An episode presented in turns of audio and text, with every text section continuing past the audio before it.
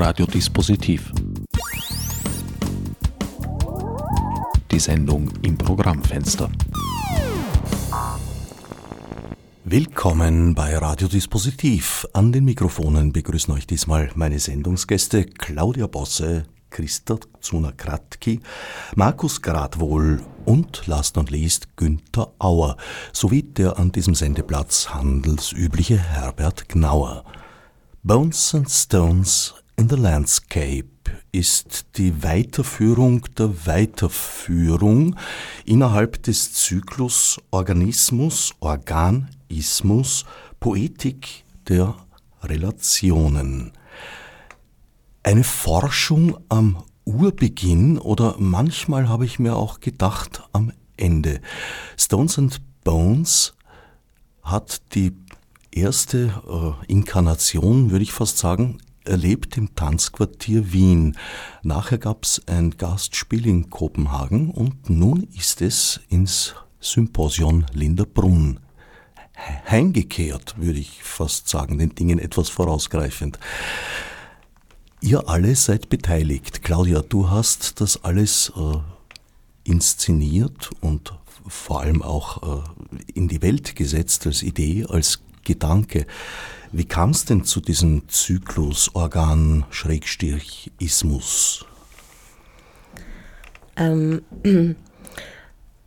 es war eigentlich das Nachdenken darüber, wie man vielleicht den Zustand unserer Welt anders betrachten kann und wie man darüber lernen kann oder vielleicht überlegen kann, wie die Dinge zusammenhängen, dass alles mit allem verknüpft ist und eigentlich auch jede Handlung von uns oder auch anderen Lebewesen Spuren hinterlassen und Folgen haben. Und dieses Organismus, Poetik der Relationen war im Grunde der Versuch, verschiedene künstlerische Artikulationen längerfristig anzulegen, auch ermöglicht über unsere Konzeptförderung durch die Stadt Wien.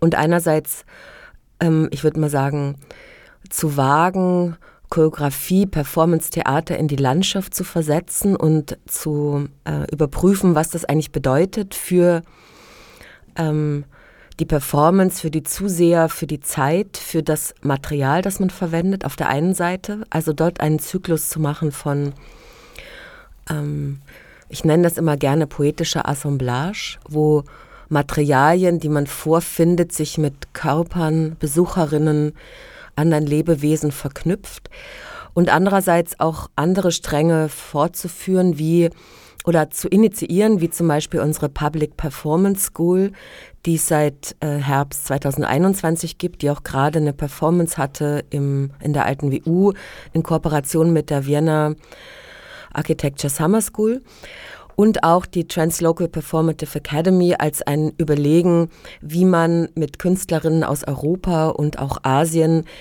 darüber nachdenken kann, wie wir kooperieren können und welche Begriffe von Raum wir eigentlich haben. Und alles verbindet vielleicht, nennen wir es über den Oberbegriff, so eine Art von künstlerische Praxis mit einem ökologischen Denken. Das heißt, dass die Umwelten, in denen wir uns bewegen, versucht als mit, ähm, mit Kreat, Kreat, Kreatore, Kreat, wie sagt man das, Mitschöpfer oder mit, Mitautoren unserer Arbeiten zu begreifen und das im künstlerischen, aber auch im Sinne unserer Welt und unseres Planeten im weitesten. In den ersten Produktionen standen Organe im Zentrum. Weiter ging es dann eben mit Knochen und der Schritt nach außen, die Steine. Und es geht ja unter anderem auch darum, äh, Verwandtschaften nachzuspüren. Ähm, ich glaube, die, ähm, die Arbeit, die zuletzt auch im Wald war, das Oracle on Sacrifice in the Woods, war eigentlich inspiriert von etruskischen Praxen, die im Grunde in Organen die Zukunft gesehen haben. Was man ja auch sagen kann, es ist ein ökologisches Denken, zu denken, dass man innerhalb des eigenen Körpers oder dem Körper eines Tieres es Informationen gibt, die auf die Zukunft weisen können, dass Dinge präsent sind. Und als wir diese Arbeit in den Wald verlegt haben letztes Jahr, ähm, war es ganz klar, dass es nicht nur die Dinge gibt, die die Oberfläche unserer Körper sind oder die Oberfläche ähm, der Wälder sind, sondern es gibt etwas dahin, darunter. Es gibt das Innere unserer Körper und es gibt das Innere oder das Untere der Welt, die Unterwelt, die ähm, aus Flüssigkeiten und Gesteinsschichten zusammengesetzt ist, die auch die gleichen Substanzen haben wie unsere Knochen, die auch ein Organ sind und die sich auch äh, über unser Leben ständig verändern. Das heißt, dass wir gleiche Substrate haben, die uns ähm, rein materiell verknüpft auch mit den Steinen, die sich von ihren ähm, Gesteinsschichten losgelöst haben und Nomaden geworden sind, sonst könnten wir sie nicht in den Händen halten. Allen Produktionen dieses Themenkreises ist gemeint, dass sie eigentlich zuerst in einem geschützten, definierten Theaterraum ausprobiert wurden und dann in die Schutzlosigkeit der Landschaft äh, transportiert wurden, was sich natürlich stark verändert hat. Schutzlos auch in dem Sinn, als das Ensemble nackt agiert. Was ich denke mir im freien Gelände, äh, naja, nicht nur ange angenehme Implikationen mit sich bringt. Christa, wie hast du das erlebt? Ähm, es ist äh, genau diese, diese, diese Entwicklung. Ähm, zuerst vom, vom Museumsquartier, von diesem geschützten Raum. Äh, ich muss ehrlich gestehen, es hat mich nicht daran gehindert, trotzdem die, die Richtung, äh, mich zu irren in der Richtung, obwohl das ein geschützter Raum war. Aber es hat nichts mit meinem Alter zu tun, das hatte ich schon als Kind. Sie hat sich verlaufen Und, in, in der Halle G. Ist ja auch ein weitläufiges Gelände. Das muss man zusammenbringen. Äh, und dann äh, in, in Kopenhagen, da war dann die Situation wieder eine ganz andere, ausgehend von diesem Theaterraum, diesem etwas kleineren, überschaubareren äh, Theaterraum, der auch mit Zuschauern voll gefüllt war, dann hinauszutreten auf diesen offenen Platz, der aber auch wieder geschützt war durch die Gebäude, die die diesen Platz umgaben. Und dann der dritte Ort äh, äh, zum, zum Wasser hin, zum, zum Hafen, wo dann das Stück auch damit endet, dass äh, eine der Performerinnen sozusagen im, im verschwindet. Im, dieses Verschwinden, das äh, kommt ja auch jetzt wieder äh, zum Ausdruck. Hier in Linderbrunn äh, musste ich mich erst äh, eigentlich ähm, daran gewöhnen, in dieser Landschaft so ausgesetzt zu sein, auch in dieser Verletzlichkeit, die man ja erst einmal ähm, äh, zulassen muss, wenn man nackt ist. Es ist ja nicht selbstverständlich. Eigentlich äh, der Grund, warum wir uns kleiden, ist ja auch der, dass wir uns schützen wollen vor, vor der Umgebung, egal vor, vor, vor den anderen, vor vor der Kälte. Es war auch eine, immer wieder eine Frage, war dir nicht kalt? Nein, nein, im Gegenteil. Es war, äh, sobald man sich darauf einlässt, auf, diese, auf dieses Ausgesetztsein in der Landschaft, kann man sich die Landschaft auch zum Verbündeten machen und äh, fühlt sich dann auch irgendwie äh, begleitet. Ich muss dazu sagen, dass ich äh, mit diesem Hüftknochen an meiner Seite mich auch sehr stark fühlte, diesen Mammut, diese Mammuthüfte. Die ähm, gab mir irgendwie das Gefühl der, der ja, äh, Verbindung auch mit, dem, mit, mit der Vergangenheit, mit, dem, mit einer Zeit, die vielleicht schon auch irgendwo in uns noch spürbar, nicht mehr spürbar, aber noch, noch vorhanden ist. Und äh, die mit diesem, dieser Hüfte, die da an meiner Seite äh, war, äh, diese Verbindung herstellte. Ein Stück, das auf 20.000 Jahre datiert wird, das gebietet schon Ehrfurcht auch, mir zumindest. Ja, äh, natürlich, natürlich gebietet es Ehrfurcht und auch Demut, würde ich sagen. Es ist diese, dieses Gefühl nicht nur der, des Ausgesetztseins, sondern auch der, der Kleinheit, die man ja als Mensch, die, die, ja, die der Mensch so schwer aushält und warum er sich ja auch äh, mit allem umgibt, um ihm Bedeutung zu, zu, zu, um Bedeutung zu haben. Und in der Nacktheit sind wir äh, ganz ohne, ohne diese Attribute. Äh, der Mensch, äh, das, was er als Entwicklung empfindet, nämlich dieses ähm, sich umgeben mit Materiellem, mit möglichst viel ähm, von dem, was er glaubt, geschaffen zu haben und was ihm, ähm, ich denke dabei an die Technik zum Beispiel. Nicht? Wir sind ja alle so, so äh, stolz auf die Technik und vergessen ganz unser, dass es uns immer weiter wegbringt von dem, was wir als Mensch sind. Ihr habt auch, euch auch insofern mit der Landschaft, mit dem Gelände auseinandergesetzt, euch ihm anvertraut, als ihr die gesamte Probenzeit draußen gewohnt habt. Nicht ganz schutzlos. Es gibt eine Hütte dort, die, glaube ich, ganz komfortabel ausgestattet ist, aber doch die ganze Zeit mit dieser Landschaft verbunden, die eine vielschichtige ist. Es ist so eine Zwischenform zwischen Natur und Kunst. Gestaltung, das ist übereinander geschichtet, ineinander verwoben. Zum Teil, ich finde das einen ungemein spannenden Ort.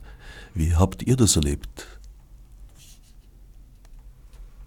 Dieser spannende Ort war aber auch ähm, in unserer Gemeinschaft sehr, also die Gemeinschaft war für diesen Ort, diese Gemeinschaft der, der Mitspieler, der Spielerinnen, der Regisseurin, der anderen aller, die da beteiligt waren. Wir haben uns, weil wir eben ähm, so eng, auf so engem Raum zusammen waren, ähm, ist diese Gemeinschaft entstanden und hat auch äh, sich nicht, so, so dass der Einzelne sich nicht auflösen musste, Vielleicht soll ich da mal was trinken.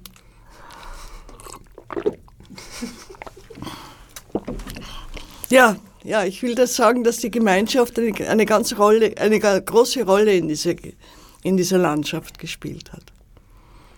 Und es ist vielleicht einerseits, es ist die Gemeinschaft der Frauen, die dieses Stück tragen und durch die Landschaft vermessen, mit den Verbündeten von ähm, geliehenen Knochen verschiedener Lebewesen ähm, erweitert oder in der Begegnung mit, mit Steinen, die wir dort vorgefunden haben, die aber, sag ich mal, geformt sind als Skulpturen, interessanterweise nicht nur, aber größtenteils auch von männlichen Steinbildhauern, die da hinterlassen worden sind, die aber auch inzwischen wieder durchsetzt oder bewohnt sind von Flechten, die wieder ihre Spuren hinterlassen auf diesem Konglomeratgestein, welches diesen Hügel bildet am Waldrand, der entstanden ist, weil die mit der Entstehung des Symposion den Wald entfernt haben, um dort freie Fläche zu haben für ihre Skulpturen. Und diese Vermengung von der Landschaft mit den gestalterischen Hinterlassenschaften und auch vielleicht gestimmt über das Konzept vom Symposium, was immer der Versuch war, eines, ähm, eines ähm, vielleicht künstlerische Möglichkeiten denken als gemeinschaftliches Agieren, also sich auch rauszunehmen aus vielleicht einer, aus ähm, anderen Zusammenhängen, um dort eben, wie Christa es beschrieb, auch vielleicht gemeinsam zu arbeiten und gemeinsam zu leben, ist schon auch ähm, eingelassen dort. Also man merkt es in den in den, ähm, was man vorfindet, aber vielleicht auch, wie diese einfachen Räume gestaltet sind, aber auch wie die Leute, die jetzt den Verein betreiben, weil der hat, soweit ich mich erinnere, 2019 so eine Neuaufstellung gehabt, eine Neuausrichtung. Man spürt diesen Esprit, der auch, glaube ich, in unserer Welt immer besonderer wird, zu versuchen, Räume zu schaffen, Freiräume zu schaffen, wo man in diesem Fall, in diesem Hybrid zwischen Kultur- und Naturraum anders über Gesellschaft und Kunst nachdenken kann. Und das aber nicht als Theorie, sondern als Praxis, die sich dort materialisiert. Und es ist auch ähm, toll, weil es ist ein ähm, biodiverses Gebiet, wo auch zum Beispiel Experten diese Vielfalt, zum Beispiel wir haben Smaragdsalamander im Badezimmer oder es gibt halt Schmetterlingsfarben, die ich glaube ich vorher noch nie gesehen habe zum Teil.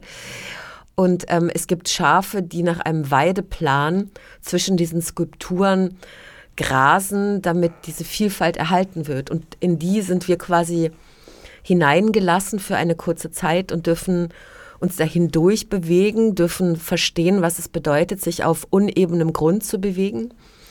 Weil es gibt quasi keine gerade Fläche, was für die Performerinnen, also ich, äh, die Christa Zunakratki ist eine von ihnen, Marcella San Pedro ist eine andere, Anna Bitschok, Myrte Bockelmann, Anita Kaya und Carla Riel, das ist das Team der Frauen, die am Anfang auch meinen, oh mein Gott, hier gibt es keinen geraden Grund. Und wenn wir Bewegungen ausprobiert haben, dass man eigentlich immer schief steht.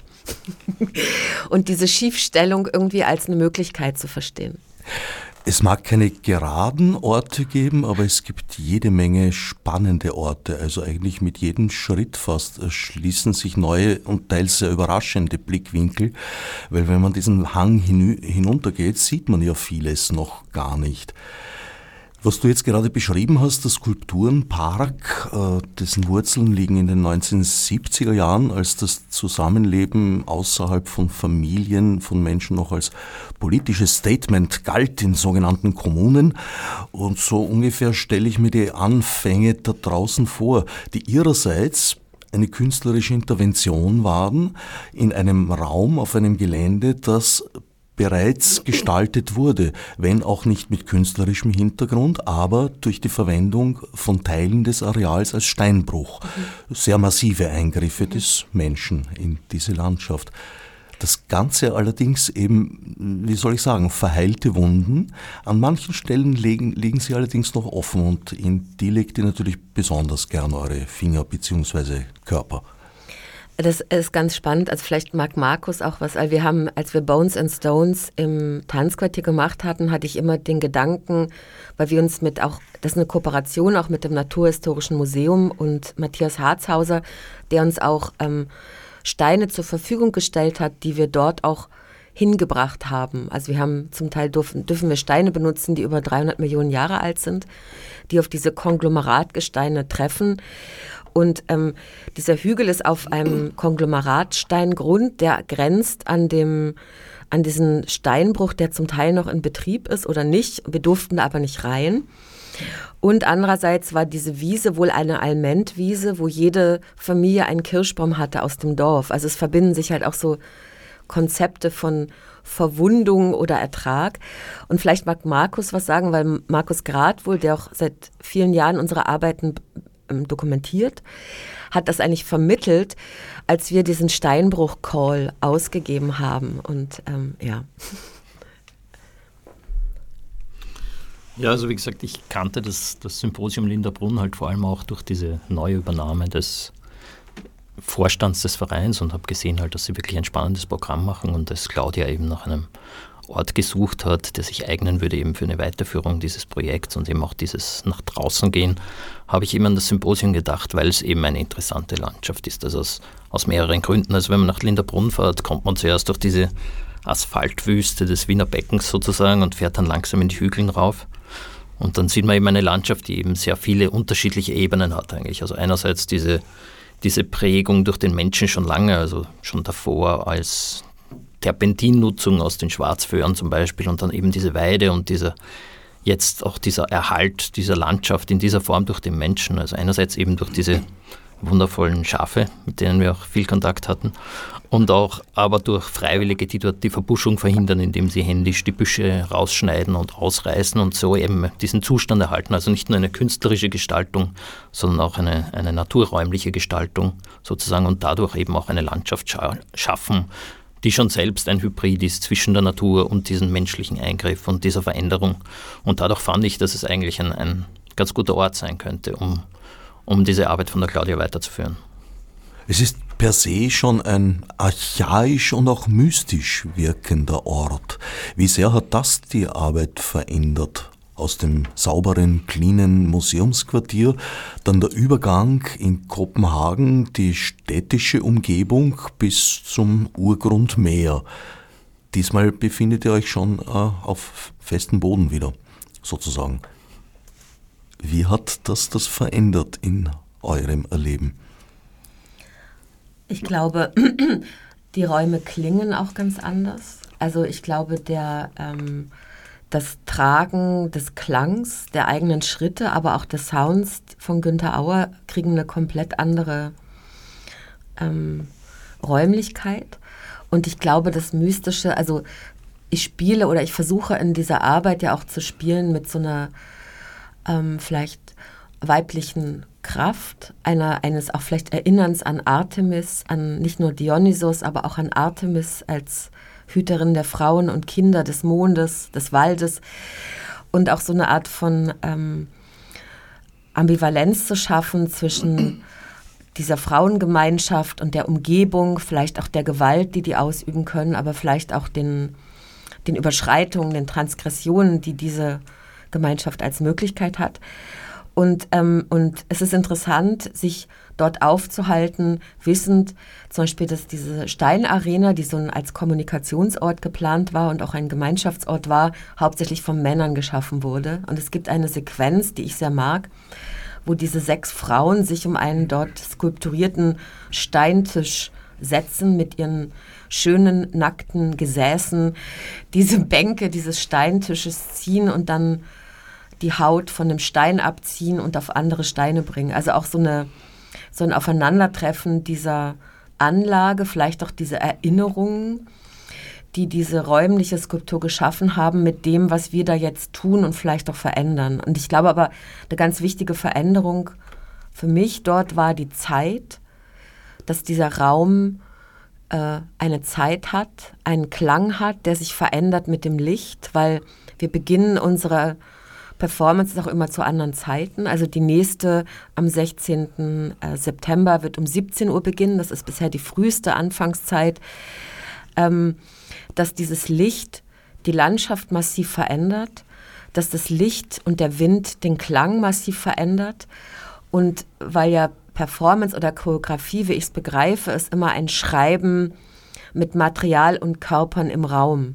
Und das geht nur, wenn man die Zeit bestimmt oder organisiert und da Verhältnisse schafft.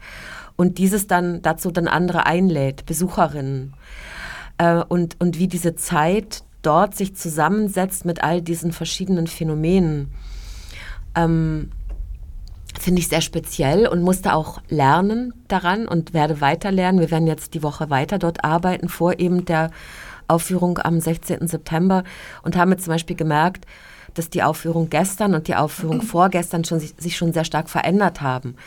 Dass der Sound, den Günther über diese Aufstellung der Lautsprecher war, sich total verändert hat, dass wir anders verstanden haben, wie sich Leute durch diesen offenen Park bewegen oder gestern auch dann zum Beispiel die Dorfjugend ähm, zuschaute und ein Mädchen, als sie die ersten Performerinnen sah, sich dreimal bekreuzigte.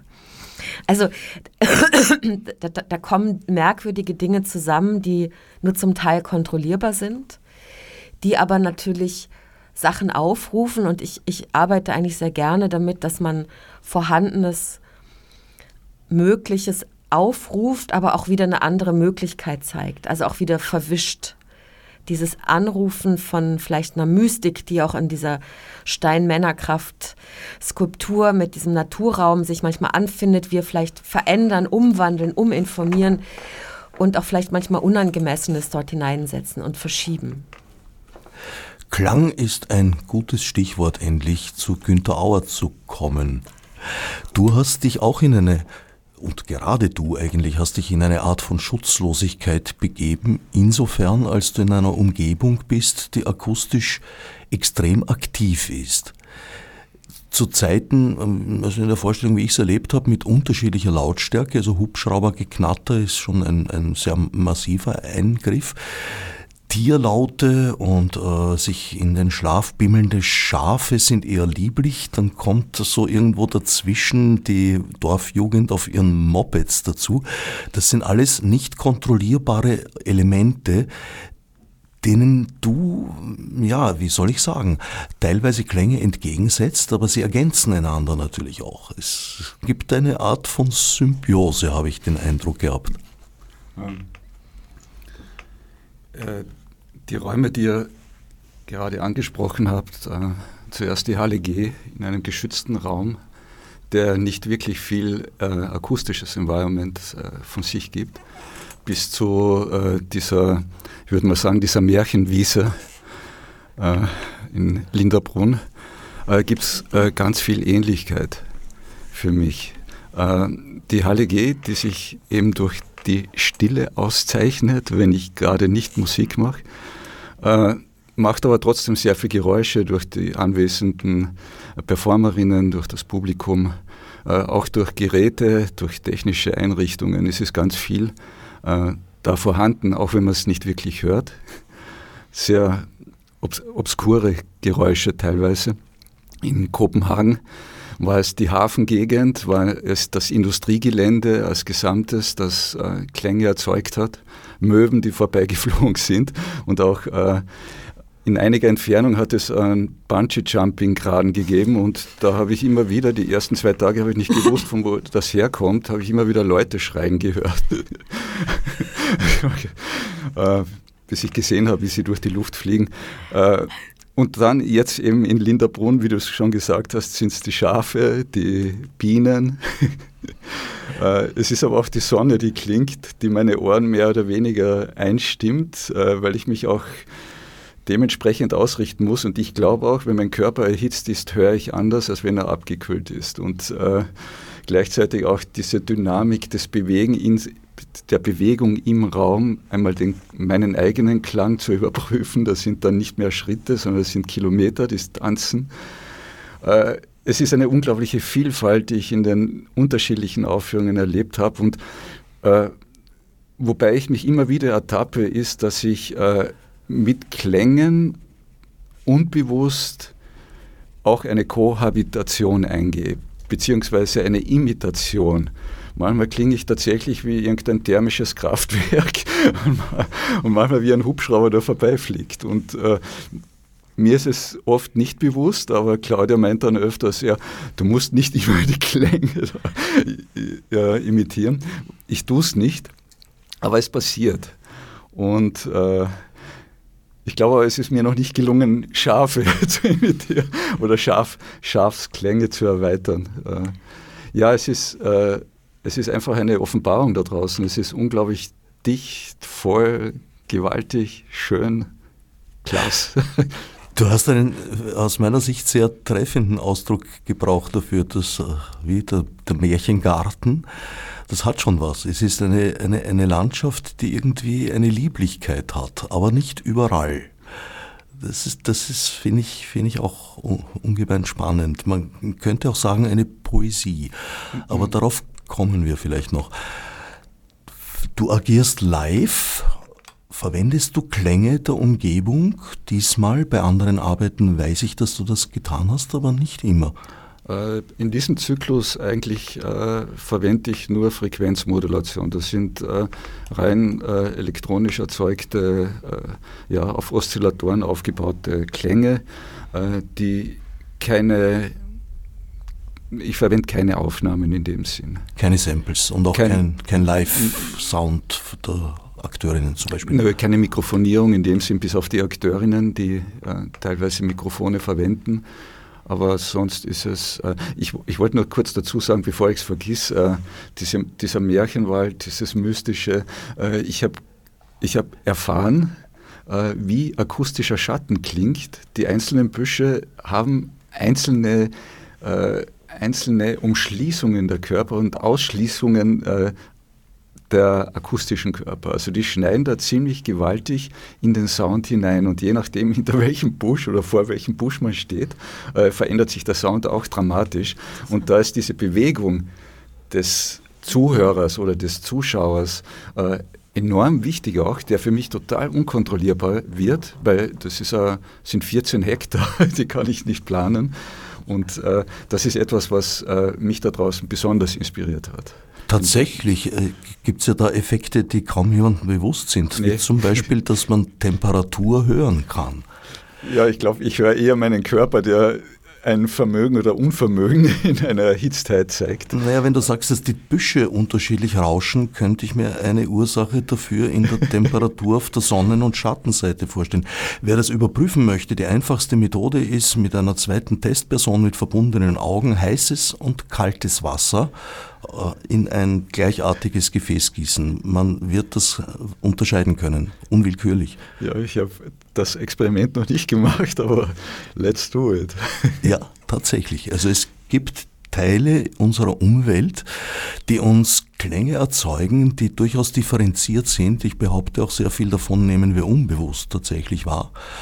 Und das spielt natürlich auch wieder in unserer Menschheitsentwicklung die ihr ja eigentlich, äh, ja, ich weiß es nicht, am Anfang habe ich gesagt, äh, von Anbeginn in die Urgeschichte zurückgreifend erzählt und noch darüber hinaus. Aber zwischendurch habe ich mir beim Miterleben schon auch manchmal gedacht, es könnte eigentlich auch die Endzeit beschreiben. Ich glaube, jetzt auch als ich Günther zugehört habe, was ich glaube ich auch interessant finde, ist, ähm, was bedeutet, wenn man sich künstlerisch mit der Landschaft befasst oder sich auch entblößte Körper oder bloße Körper sich in der Landschaft aussetzen. Und wir eigentlich dort draußen, obwohl wir Unterstützung haben, aber versuchen auch mit sehr, ähm, es ist interessant, zum Beispiel, es gibt eine, ähm, ein Limit der Amperes, die wir dort benutzen können. Es gibt eine, da wir selber die Arbeit dort organisieren, in Kooperation mit dem Symposium Limderbrunn, müssen wir sehr wachsam sein, was wir dort aufwenden, um was zu tun. Also es ist eigentlich diese, die, die Aufwandsfrage von Handlungen, ob man jetzt nochmal, ob man am, oben am Berg beginnt um 14 Uhr, wo es sehr heiß ist, oder lieber erst in einem anderen Bereich arbeitet, wo der Schatten noch mehr ist und dann hochgeht, finde ich interessant, weil man so ganz anders die Arbeit denken muss und planen muss im Sinne von ähm, Bedingungen, Aufwand und was man ausprobieren möchte.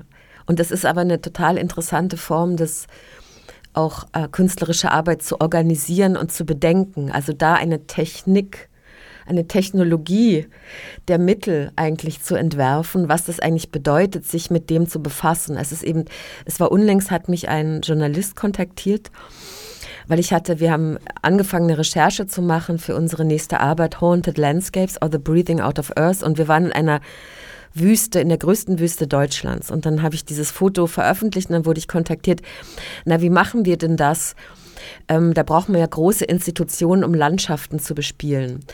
Und da habe ich irgendwie innerlich, dachte ich, ähm, interessant, dass man das denkt, dass man glaubt, mit gleichen Institutionen wieder gleiche Apparaturen aufzubauen. Und ich finde eigentlich auch unsere Apparatur von Theaterkombinat, die, die Menschen, die dort mithelfen, ohne die wir das nicht tun könnten und welche Mittel wir verwenden, welches Gewicht die Lautsprecher haben, um sie von A nach B zu transportieren, dass man im Grunde nicht die gleichen Apparate über Landschaften stülpt, sondern dass man eigentlich überlegen muss, sowohl vom Geld, aber auch von der Ökonomie unserer Kräfte, wie man dort arbeitet, wie man da mitarbeitet, damit sich etwas herstellt, was dann teilbar wird für Besucherinnen, die uns für einige Stunden dann dort ähm, begegnen. Und das finde ich einen interessanten Gedanken, dass es nicht nur über ökologische Fragen nachdenkt, sondern dass es in der Organisation der Mittel selbst ähm, im Team zusammen mit Dagmar Tröstler und jetzt Larry Meyer. Marcel von Brascher hat uns geholfen. Es gibt andere Personen, die uns unterstützen. Also, dass es da möglich ist, auch zu überlegen, wie, wie schaffen wir das, was wir da tun, zu, umzusetzen, dass wir das noch irgendwie bewältigen können mit den Mitteln, die wir haben. Und ich glaube, diese Reduktion der Mittel, die aber wieder reich zu machen, ist auch, finde ich, sehr interessant als die Frage von Zukunft von Kunst oder Endzeit, auch die, ähm, ja, die Ökologie der Mittel zu überdenken, im Sinne auch, welche Arten von Perspektiven wir dann über unsere Gesellschaft, über unseren Planeten, über Kunst machen wollen, mit welchem Aufwand. Und das finde ich sehr interessant oder, oder ähm, und ich glaube, diese Grenze, also ähm, es war im Tanzquartier wurde ein Mammut Oberschenkelknochen in die Höhe gezogen und neben einer nackten Performerin quasi wie so eine Musealisierung unseres Aussterbens gezeigt. In Kopenhagen haben wir ein, ein, ein, mit einem Boot ein kleines Floß gehabt, wo dieser Knochen mit der gleichen Performerin in, auf, den, auf das Meer ausgesetzt wurde, nicht wissend, wo das ankommt, fast so eine Arche, so das Überbleiben vielleicht dieser Menschheit, keine Ahnung, aber vielleicht ähnliches Aussterben. Und hier haben wir eine hatten wir gestern, es kann sich ändern, am 16., wo unsere letzte Performance sein wird, gibt es eine Prozession, die einem, ähm, die einem Ellbogen einer, einer nackten Frau, die einen Ellbogen eines Mammuts auf den Kopf trägt und in die Landschaft zieht, begleitet von den anderen Frauen mit, ähm, mit Decken und die sich dann aber auch verlieren in der Nacht unter den Sternen, in der Wiese, auch ein, ein, ein Verschwinden. Und das ist vielleicht weil du sagst Endzeit oder Zukunft. Ich glaube, diese Wachsamkeit der Umgebungen, der Mittel, die, ähm, die Kinships, die wir eingehen, die Verwandtschaften, die wir eingehen und, und wie wir Leben praktizieren, indem wir auch überlegen, wie wir Kunst machen wollen, finde ich sehr wichtig, darüber nachzudenken, was auch Christa beschrieb, diese, diese Erhebung von uns als ähm, der sich schützt in Städten und wenn man sich länger, zum Beispiel in Kopenhagen, diese Insel ist aufgeschüttet aus Dreck, aus, äh, das ist ähm, ähm, Schotter, aufgeschütteter Schotter hat diese Insel Refshalön gebildet. Und da gibt es keinen ebenen Grund. Das ist alles aufgerissene, aufgerissener Grund, wo halt Bäume und Pflanzen durchkommen. Hier sind alles unebene Flächen. Und als wir aus Kopenhagen zurück nach Wien kamen, war das so eine unglaubliche Fassungslosigkeit über die Gradheit und Geschlossenheit der Oberflächen, die unsere Städte erhitzen. Dieses, diese Angst vom Untergrund, diese Angst vom Dreck, die Angst von dem, was da drunter ist, was eigentlich so der Kern unserer, unseres Planeten und diese 4,6 Milliarden Jahre ausmacht. Und diese Städte, die eigentlich versuchen, die Temperaturen und Einflüsse, die Unregelmäßigkeiten der Umgebung eigentlich zu, ähm, auszuschließen. Und unsere Idee von Tagesabläufen, das finde ich sehr interessant. Und das in, in Griff zu bekommen. In Griff, ja. sagen wir so, in Griff zu bekommen. Es Was ja auch eine Überlebensfrage war und immer noch ist. Ja, ja. Ja, ja, total. Und das ist aber interessant, wenn man an den Orten wohnt, wo man arbeitet, setzt man sich auch mit diesen Umgebungen anders auseinander und diese Umgebungen werden möglicher auch als Lebensumgebung. Es ist nicht nur ein, ein Denken über Räume, sondern es ist ein Denken in Räumen. Christa, ihr setzt euch ja nicht nur der Landschaft aus und der Thematik, dem Forschungsauftrag, dem selbstgestellten, sondern auch dem Publikum, was äh, wieder eine Ebene der Schutzlosigkeit bedeutet. Ihr seid sehr nahbar. Es gibt, wie sehr oft bei Claudias Produktionen, keine Grenze zwischen Zuschauer und Akteur oder Akteurin das gibt natürlich auch eine Art der Gefährdung. Ähm, ich muss, äh, ich habe über diese Ausgesetztheit gesprochen, die ich äh, am Anfang sehr stark empfand, auch ausgesetzt dem, der, der Landschaft, äh, auch sich selbst gegenüber ausgesetzt. Und, und äh, im Laufe dieser, dieser Arbeit hier in Lindnerbrunn, in dieser in dieser äh, archaischen, mythischen, weiß ich nicht, irgendwie sehr berührenden Landschaft habe ich eine Veränderung erlebt. Es war nicht mehr nur das Ausgesetztsein, das ich hier äh, gespürt habe, sondern ich habe mich dann äh, im Laufe dieser Proben und auch im Laufe des Stücks als Beschützerin empfunden. Als Beschützerin dieser dieser Welt, um es ganz hochtrabend zu sagen. Äh, vielleicht sogar, der Gedanke kam mir also bei der gestrigen Aufführung, vielleicht sind wir alle Priesterinnen dieses diese, dieses, äh, dieser, dieser Welt. Und da ist es unsere Aufgabe nicht nur jetzt ähm, diese Landschaft, meistens nehmen wir Landschaft als etwas sehr Selbstverständliches hin. Die Menschen, die da ihren Hund spazieren führen, die denken nicht darüber nach, was das für ein Untergrund ist, was das für Steine sind, wo sie hier, nehme ich an, so wie sie unterwegs sind, ist es selbstverständlich für sie. Und dass das aber unsere Welt äh, immer mehr, wissen wir ja, leider bedroht ist und daher äh, Schutz braucht. Schutz braucht auch durch die Wesen, die auf dieser die diese Bedrohung auch verursacht haben. Und ähm, im Laufe dieser, dieser, dieser ich muss für mich feststellen, dass ich, äh, das war auch im Tanzquartier schon so, für mich ist diese, ich bin ja ein, ein Neuling in dieser Art von Produktion und äh, nackt aufzutreten, ja, wie die Claudia mir das vorgeschlagen hat, habe ich mir gedacht, naja, wenn die Claudia meint. äh, es war mir irgendwie, ich bin in einem Alter, da kann man alles ausprobieren. Und, äh, und dann haben wir, schauen wir mal, ne? das ist so meine Devise, schauen wir mal. Und äh, ich muss sagen, dass ich in dem Moment, wo ich auf der Bühne bin, völlig vergesse, dass ich nackt bin. Das ist eigentlich komisch, oder? ja, aber ich wollte eigentlich, eigentlich wollte ich auch zum Publikum noch etwas sagen zum Ende dieses Stücks. Wir verschwinden dann, das Publikum begleitet uns ja, ist ja irgendwie recht lernfähig, so in dem Sinn, und begleitet uns hinaus in diese, in diese Landschaft, die ja dann eigentlich eben durch die Dämmerung und dann schon in der Nacht äh, ja gar nicht mehr, gar keine Grenzen mehr hat. Und und wir Performerinnen, wir folgen zuerst dieser Figur, diese, diese, dieser, diesem Knochen auch, und dann verschwinden wir. Und das Publikum bleibt zurück, ziemlich ratlos. Und, und weiß nicht, äh, was ist, was geht's jetzt weiter, bleiben auch stehen, warten, ob es doch noch weitergeht. Und ich hab, kam dann, ich habe dann auch gewartet, weil ich wollte ja nicht so äh, auftreten als, als Teil dieser Performance. Und dann habe ich mir gedacht, ja, also bitte, übernachten kann ich da auch nicht, weil die waren wirklich sehr, sehr konzentriert darauf und wollten, dass es weitergeht. Und dann fragen sie mich, geht es jetzt weiter? Und da sage ich, ja, äh, ich meine in die Nacht hinein. Ne?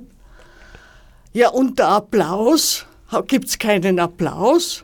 Und sie waren so verunsichert. Und dann habe ich mir gedacht, eigentlich, dieses Stück ist so offen. Es gibt keinen Applaus. Es geht weiter. Und es ist genau das, was auch die, die Zuschauer, glaube ich, spüren, wenn sie von dieser Betroffenheit sprechen, die sie empfinden während des Stücks. Und äh, das ist das, mir ist dann irgendwie auch im Nachdenken darüber Brecht eingefallen. Brecht wollte mit seinem Theater, dass äh, die Menschen weiter denken. Vorhang zu und alle Fragen offen. Ne? Und wir sind aber auch, das habe ich so gespürt, die Zuschauer wollen ein Ende und Schluss und aus und Applaus und jetzt ist er Ruhe. Und wir verweigern ihnen diesen Applaus, weil es ja weitergeht. Ne? Und äh, das macht sie sehr, sehr unsicher. So habe ich das in der Gruppe so festgestellt. Ja, und sie wollen, sie wollen nicht weiterdenken. Das ist äh, Schluss, ein Theater, eine Performance, ein Theater. Manche, natürlich, es, das Stück zwingt sie ja dazu, weiterzudenken. Aber eigentlich wollen sie ein Ende haben. Und mit dem Applaus ist das Ende absolut äh, gegeben. Mann. Und sie wollen auch den, den, den, den Performerinnen ihre Dankbarkeit zeigen, weil die haben ja ihr Bestes getan. Aber dass es jetzt weitergeht, das ist, und dass es in den Zuschauern weitergeht, also wirklich, das, das muss man einmal verlangen können. Die Claudia kann das. Die Claudia kann das und die Claudia kann in der Benutzung dieser Landschaft, dieses Raumes auch irgendwo, finde ich, sehr klar machen, wo der Unterschied zwischen Naturalismus und Realismus liegt. Und das ist ja auch die Verbindung, die sie da hat zu Brecht nicht nur über die berühmte Schule Ernst Busch. Aber zurück zu dir, du hast jetzt ein kleines Understatement eingeflochten. Du bist kein Neuling. Du bist seit über zehn Jahren an Claudias Produktionen immer wieder beteiligt.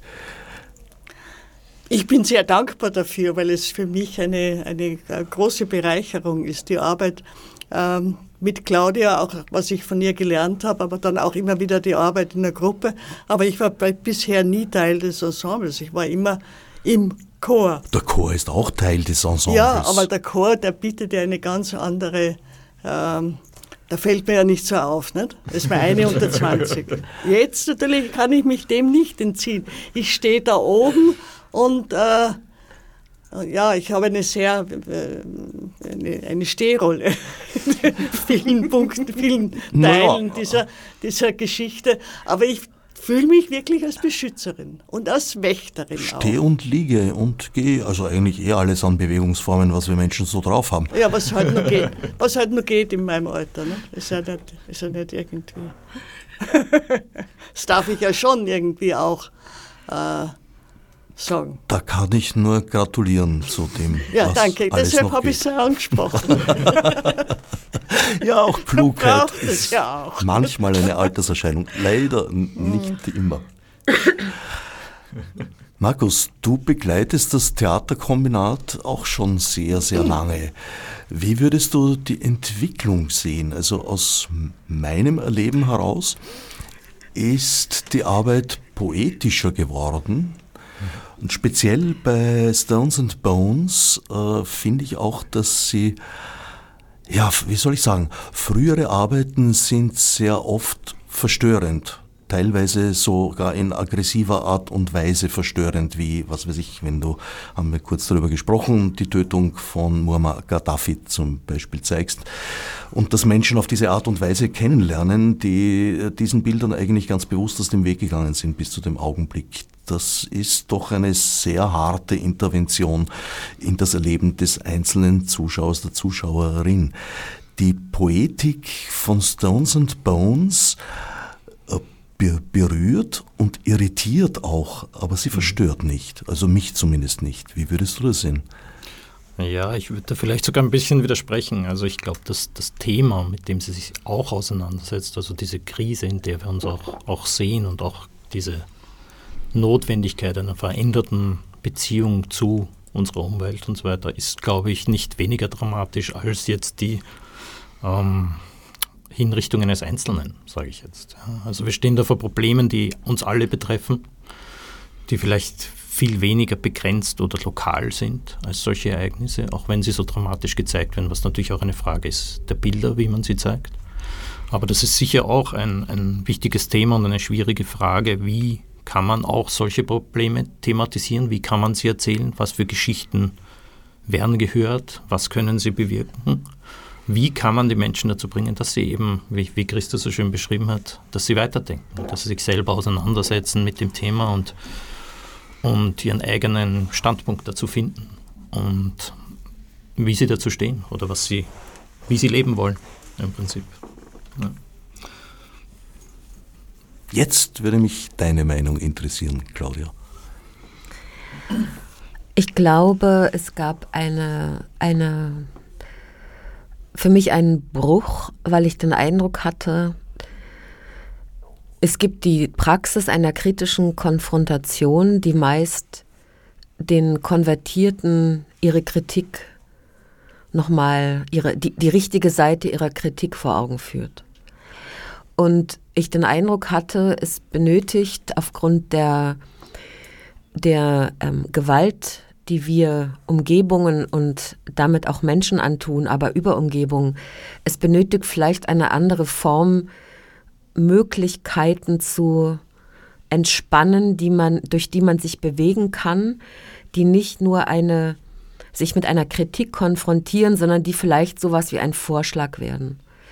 Und ich glaube, und das hat mich so vielleicht in den letzten Jahren mehr beschäftigt, wo ich dachte, wie kann ich als Künstlerin ähm, Räume schaffen, die man erleben kann, die vielleicht auch ein Versprechen sind einer unwahrscheinlichen Möglichkeit. Und dass diese unwahrscheinliche Möglichkeit vielleicht mit unserer Kapazität zu tun hat, ähm, das ist vielleicht auch die Imagination im Verbinden bestimmter Umstände, dass wir die Kraft und die Möglichkeit haben, Umstände anders zu verknüpfen. Und dieses können wir im Geist, aber das können wir auch durch Material ausgelöst tun, gemeinsam mit Körpern, die, die diese Erfindungen oder diese Beziehungen vielleicht praktizieren als andere Möglichkeiten. Und dass vielleicht dieses letztendlich in der Konfrontation der Dramatik des Zustands unserer Welt, der, unserer Umgebung, der, der Brutalität, auch der, der, ähm, der der Verteilung des Kapitals, der Konsequenzen, die auch die Verteilung des Kapitals auf verschiedene Umwelten hat, die, ähm, ob vielleicht das das immer wieder der Katastrophe als solche nicht mehr genügt, sondern es vielleicht, sage ich mal, eine, eine Erfahrung benötigt, die diese Gewalten berührt, die diese Gewalten auch zeigt, sich ihnen stellt, aber ähm, uns, uns vielleicht Möglichkeiten möglich denken lässt als eine poetische Praxis, die wir haben und die sich vielleicht in der Form auch einer, einer ähm, sich widersetzt, den den Strängen wie Information und auch Bedeutung generiert wird. Das heißt, dass die Bedeutung eigentlich immer Information ist und Eindeutigkeit und dass wir, glaube ich, die Kapazität haben, mit unseren Sinnen Sinn herzustellen, das vielleicht in unsere Körper eindringt und vielleicht auch